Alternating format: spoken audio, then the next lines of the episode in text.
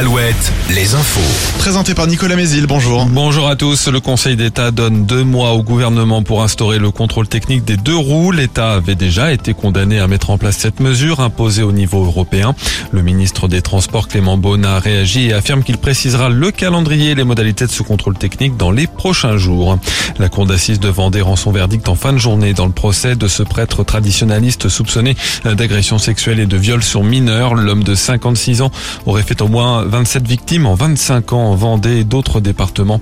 20 ans de réclusion criminelle ont été requis hier. Dans le sud Vendée, les deux gérants d'un bar de Puyraveau interpellés mardi matin par les gendarmes. Selon le procureur de Rennes interrogé par Ouest France, il s'agirait d'une affaire de trafic de drogue, de blanchiment d'argent et d'association de malfaiteurs. Le procès aujourd'hui à Angers du conducteur d'une pelleteuse. L'engin avait percuté un pipeline dans une parcelle agricole de Domeré en 2021. 12 mètres cubes d'hydrocarbures s'en étaient échappés, provoquant une L'homme avait refusé l'an dernier une amende avec sursis proposée par le procureur dans le cadre d'une comparution sur reconnaissance préalable de culpabilité.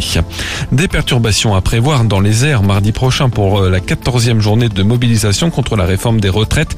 Un vol sur cinq annulé à l'aéroport de Nantes, un tiers à Paris-Orly.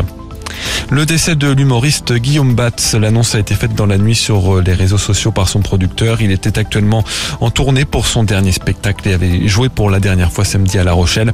Guillaume Batz était atteint de la maladie des os de verre. Il avait 36 ans. Le foot avec la Ligue 2 qui rend son verdict ce soir. Trois équipes peuvent encore prétendre à la montée en Ligue 1, Bordeaux, Metz et Le Havre, et elles sont encore plusieurs à risquer la descente en nationale. Aucun Français n'aura passé le deuxième tour de Roland Garros. Les trois derniers en lice, Arthur Rinderknecht, Diane Paris et Océane Dodin, ont été éliminés hier. Un coup d'œil aux sorties du week-end. Le salon du camping-car et de la caravane continue à Cholet au parc des expos de la Meilleray. Le salon du savoir-faire tout le week-end à Beaugé. Pour les sportifs, tout Angers bouge au lac de Maine à Angers dimanche avec plus de 60 disciplines sportives représentées. Et en Vendée, plus de 6000 enfants réunis dimanche aussi sur la plage de Saint-Jean-de-Mont pour la 17e édition de Foot Océane.